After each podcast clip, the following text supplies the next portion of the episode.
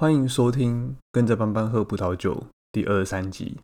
这个节目是我们同名的葡萄酒主题课程的一个延伸。在跟着班班喝葡萄酒的课程中，我们会从最基本的葡萄酒知识开始介绍起，而这个节目则是我们文章的辅助，拿一些生活中的范例来复习或是验证我们在这个文章主题课程里面所提到的这个葡萄酒相关的知识。我们从这个葡萄品种，呃，开始介绍起，以及根据不同主要的品葡萄品种常见的酿酒的手法，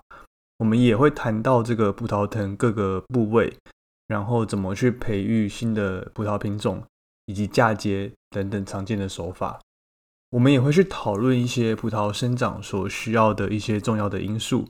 在每一集的这个 podcast 的节目，我们则会再拿生活中的范例。来讨论我们文章里面所介绍的内容。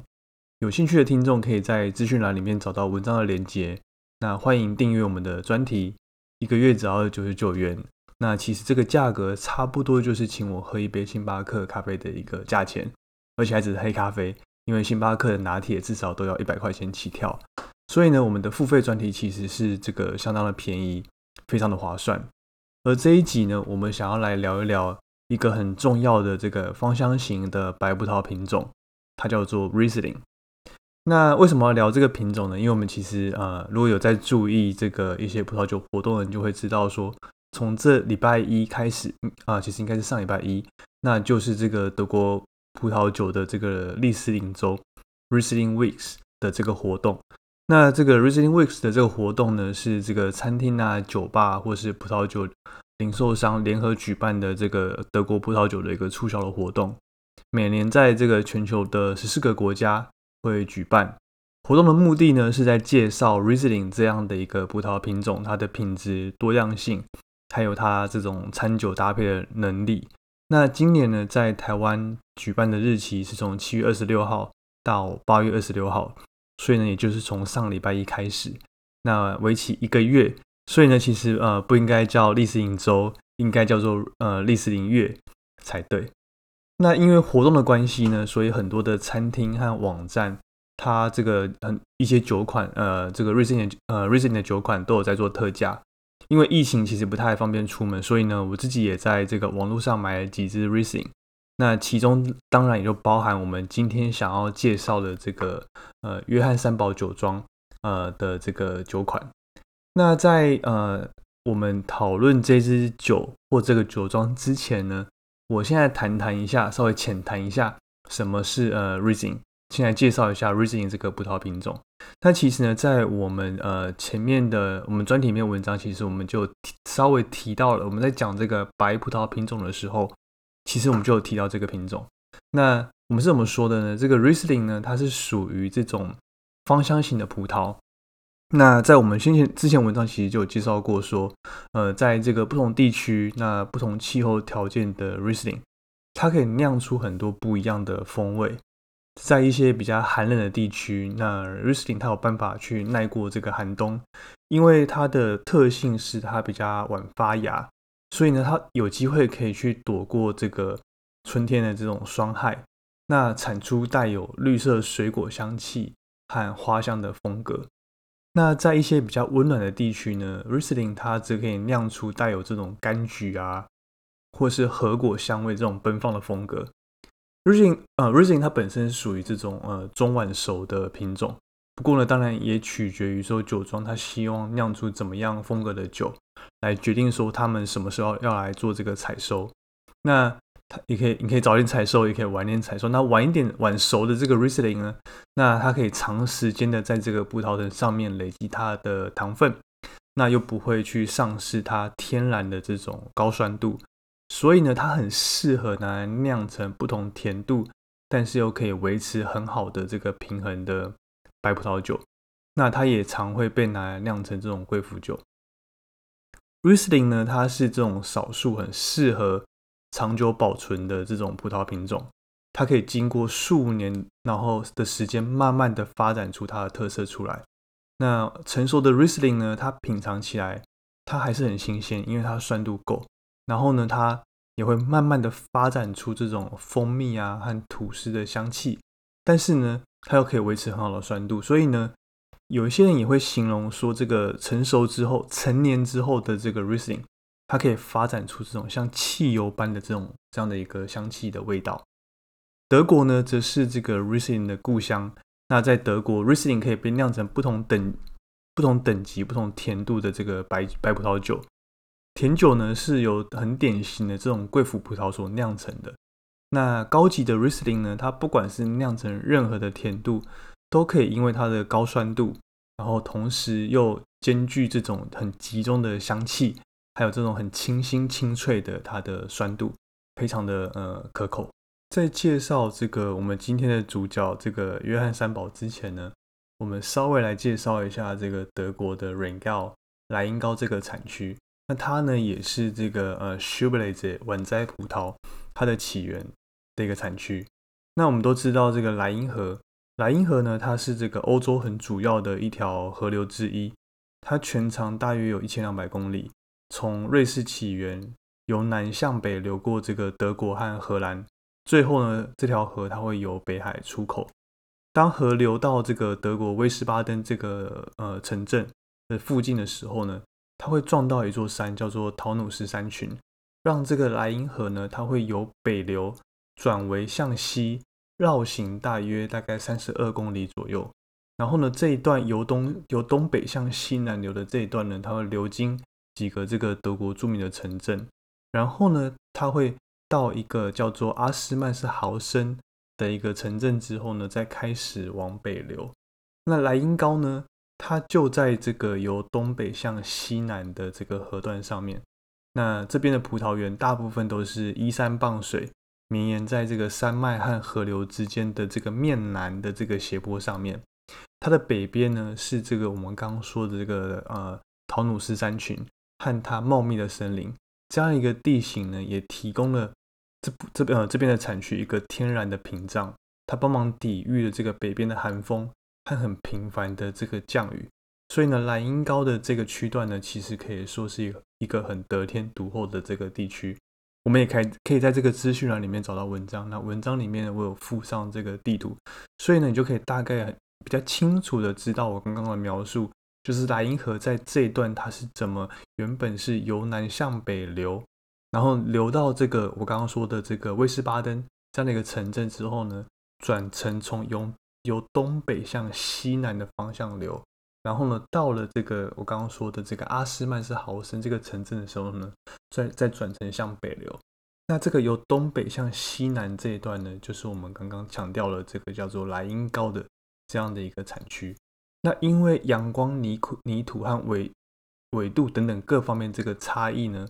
让这个莱茵高它产的这个葡萄酒的风格，其实呢和另外一个德国的著名产区呃 Moselle 截然的不同。Moselle 的这个 Riesling 呢，它相对比较精巧细致，那它是以这个晶莹亮丽、很尖锐的酸度，然后还有它的这种像板岩的这种矿物的的香味而闻名。但是呢，莱茵高这边只是不太一样。莱茵高这边的呃的 Riesling 呢，它酿成呃它酿成的这个葡萄酒的风格呢，它主要是去表现这个成熟果香主导的这种圆润丰富的质感为主，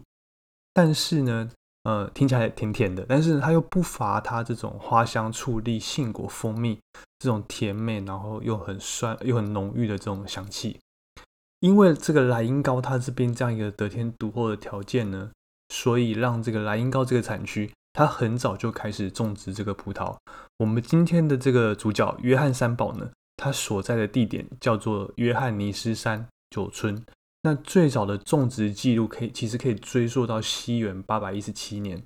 超过一千两百年之前。不过呢，因为莱茵高它位于在这个北纬五十度，正好是这个酿酒葡萄它种植范围的最北的一个极限，所以呢，在这个几百年前，种植和酿酒技术都还。不太发达的这样一个年代，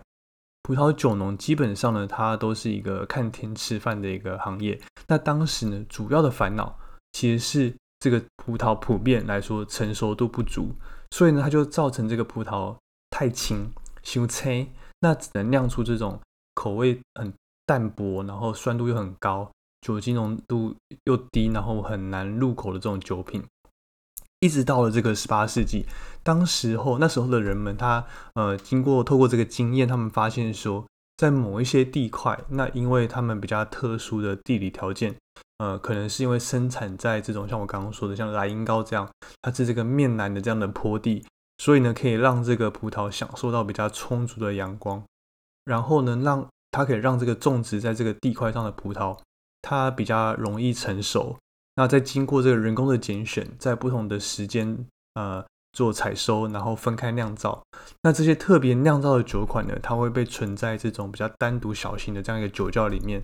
然后呢逐年的释出，来确保说这个酒庄它即使遇到收成不太好的这个年份，那也可以持续有酒款可以出售，卖出一个好价钱。所以慢慢慢慢的，呃，人们就开始以这个存放的地点。叫这个这个小酒窖，那在德文它就 cabinet 来称呼这些特酿的酒款。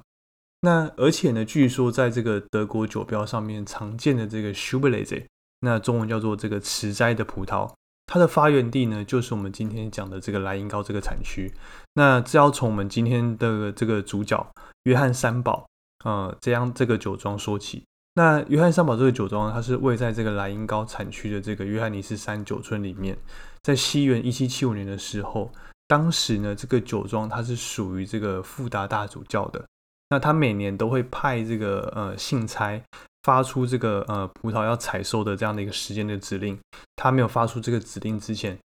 呃，酒农是不敢就是贸然的做这个葡萄的采收。那在这个一七七五年这一年呢，因为他当时刚好外出开会，那。这个修士们，他就像我刚刚说，他不敢贸然的采收，但是又发现这个葡萄应该是要采收了，所以他们就赶快去派遣这个信差去请示主教说：“哎，我们可不可以采收？”但是信差呢，他在这个途中突然因为生病，然后耽误了好几周的一个行程。那当他回到约翰尼斯山的时候呢，葡萄它已经长出了这个霉菌，就但就就是因为这样子呢，那修但即使是因为这样子的，那这个修士们他们还是。还是进行这个采收，那照常去酿酒，呃，不然当年份这个呃的这个的这个采收的的的这个嗯的，就可能就酿不出这个葡萄酒。那结果呢，居然发现说会比酿出来的酒呢，比之前酿造的酒更香、更好喝，所以就阴错阳差，这个慈斋酒这个 s h u b l e z 它就这样子误打误撞的诞生了。那它也变成了当地的一个酿酒的一个标准，所以呢，我们可以说，现在我们在这个德国酒标常见的这个 s c h u b l e z s c h u b l e z 它就是从这个莱茵高起源的。那甚至呢，我们也可以说它的发源地就是在这个约翰三堡这个酒庄。那我们可以看到这个城堡外面它有个石雕，叫做迟来的信徒。那它就是为了要纪念这样的一段故事。我们今天的主角这个约翰三堡酒庄呢，它是位于这个盖森海姆市。那这个市的市中心有很多的这个葡萄酒研究所和大学。那它在二十世纪的时候也开发了一些新的葡萄品种，比如说像穆勒土高，就是在那个时候所呃开发出来的。那市政的地标呢，那就是呃伫立在这个山丘顶上的这个约翰三堡城堡。那这个城堡呢，它傲视着整个环绕种植的葡萄园、莱茵河，还有整个盖森海姆这个城市。那约翰三堡的这个酒窖呢，是已经拥有这个将近几千年的酿酒的历史。就像我刚刚说的，莱茵高从大概一千两百年前就开始有这个呃种植葡萄的记录了。所以呢，早在这个八百一七啊八百一十七年，那就有记载并提及这个约翰三堡的葡萄园。那一七七五年的时候，在这边创造了呃这个池斋酒 s h u b l e z 那在一八五八年也酿出了第一款的冰酒 e l s v i n e 到了一九七一年呢，那整座葡萄园只就只种植这个 Riesling 单一个葡萄品种。那从约翰三宝呢，从它的酒标，其实我们也可以来复习一下我们对德国酒标的认识。那因为呢，这个约翰三宝它有一个很很我觉得很厉害的特色是，它多年来都在这个酒瓶的颈部用这个封签的颜色来代表不同酒的等级和它的类型。那比如说这个黄色封签就是这个入门级，那它入门级分为甜型和不甜型两种不同的酒款。那红色的这个封签呢是这个 Cabernet 私房酒，粉红粉红色的封签呢，代表这个 Auslese 主力精选等级等等。那另外呢，我觉得很值得一提，特别一定要提的是它的这个银色封签。那这是来自于它的这个特级园不甜的这个酒款，也就是我们传说中的这个 GG 等级。那在德国酒的分级制度里面，这个 GG 等级是德国酒分级里面最高的一个等级。那以前是 VDP 这个德国名庄协会专用的一个术语。那在今年这个一月所颁布的新版的德国葡萄酒法规里面，它已经可以用在这个全德国范围被使用。GG 等级是这个特级园干型葡萄酒，所以酿出来的酒一定是不甜的。那所使用的葡萄也必须是该产区所核准的单一法定葡啊葡萄品种来做酿造，而且呢，它只能用这个人工采摘的方式去做收成。接下来呢，我们来比较这个几支约翰三宝不同等级的这个 Riesling。那第一支呢是这个黄色封签的干型的 Riesling，这是这个约翰三宝的入门款，它是属于这个 QBA 优质葡萄酒的等级。那这支酒呢，它有很干净细致的这种矿物和水果的香气，它也带有一些这种柑橘般的香味，然后很适当的这个酸度。它的官网售价呢是十五点五欧元，台湾的呃这个 iCheers 和 Wine Test 这两个网站都有进这支酒，定价是一千五百块钱。那现在呢刚好是这个 Riesling 周活动特价，只要一千元。那我其实说实话，我自己也有买这支，那我是真的很非常推荐大家这支酒。如果你想要找一支就是比较高级的酒庄所酿出来的。所所生产的这个酒款，但是呢，又也是一个比较平易近人这个价格的话，那我很推荐，呃，就是大家可以试试看这一支。不过，不过呢，这一支和这支呢，它是属于干型的，就是不甜型的。那如果你是想要，呃，找一支是，呃，如果你是比较倾向喝这种甜的这个 Riesling 的话，那可能会可能会推荐你尝试其他的酒款。但是呢，如果你可以接受这种呃不甜型的，那又比较便宜的价格，然后喝喝看这种很。高级知名的酒庄所酿出来的这个 Riesling 的话，那我会很推荐呃大家试试看这一支黄色封签的这个 QBA 的 Riesling。好，那第二支呢要介绍的是它的这个红色封签。那红色封签呢，它就是这个它属于这个 Cabernet 的这个珍藏级。那到了这个等级呢，其实就已经比上一支我们这个黄色封签的 QBA 等级又再往上一层。那到了这个高级优质呃。葡萄酒，葡萄酒，呃 p a d y c a t w i 的 QMP 这样一个等级。那这支这呃这个酒款呢，也是这个约翰三宝两大招牌酒之一。而且呢，二零一八年是非常好的一个年份。那这支酒呢，它带有这个比较纯净的香气，然后也展现出这种葡萄柚啊和这种白花的这种呃香气。那它的酸度平衡也做得非常非常的好，那给人会带来这种比较愉悦清新的口感。那尾韵呢？它又很绵长，但是又非常的干净。iCheers 上面其实可以找到这一支，那售价呢比刚刚上面那支高一些，它售价是一千八百块钱。那现在呢，因为这个历史林州的特价，只要一千两百五十块钱。好，这是第二支。那下一支呢？第三支又等级又再往上一点，可能不是一点，可能高了蛮多的。第三支呢是它的这个银色封签的这个特级园不甜型的葡萄酒。那到了这个等级呢，就是我们刚刚说的 GG GG 级。那 GG 级呢，就已经是这个 BDP BDP 等级的最高级的一个酒款。那酒色呢，带有这个深柠檬黄的这种颜色。那这支酒呢，它的酒体很丰富，那也带有银杏、水蜜桃、百香果、柠檬啊和这种薰衣草而组合而成的这种相对比较复杂的这样的一个香气。喝起来呢，它有淡淡的这种矿物的口感。那这样的感觉呢，让这个这支酒的余韵呢，又带有一些这种比较优雅的这种，呃，稍微有点辛辣的这种感觉。那在嘴巴里面，它口感集中，那很这种味道很强烈。它的酸度呢也很漂亮，它后劲呢很后劲很长，然后但是呢又有这种清新的感觉。这支酒呢，在呃约翰三宝约翰三宝这个酒庄，它的官网定价是四十五点五欧元。这支酒呢。呃，这个 i c h e e r 是有进，那它进了这个是二零一六和二零一七年份，原价是四千两百块钱。那目前呢，也是因为这个历史营州的特价，只要不到三千元，只要二九五零元。那也很也很推荐，就是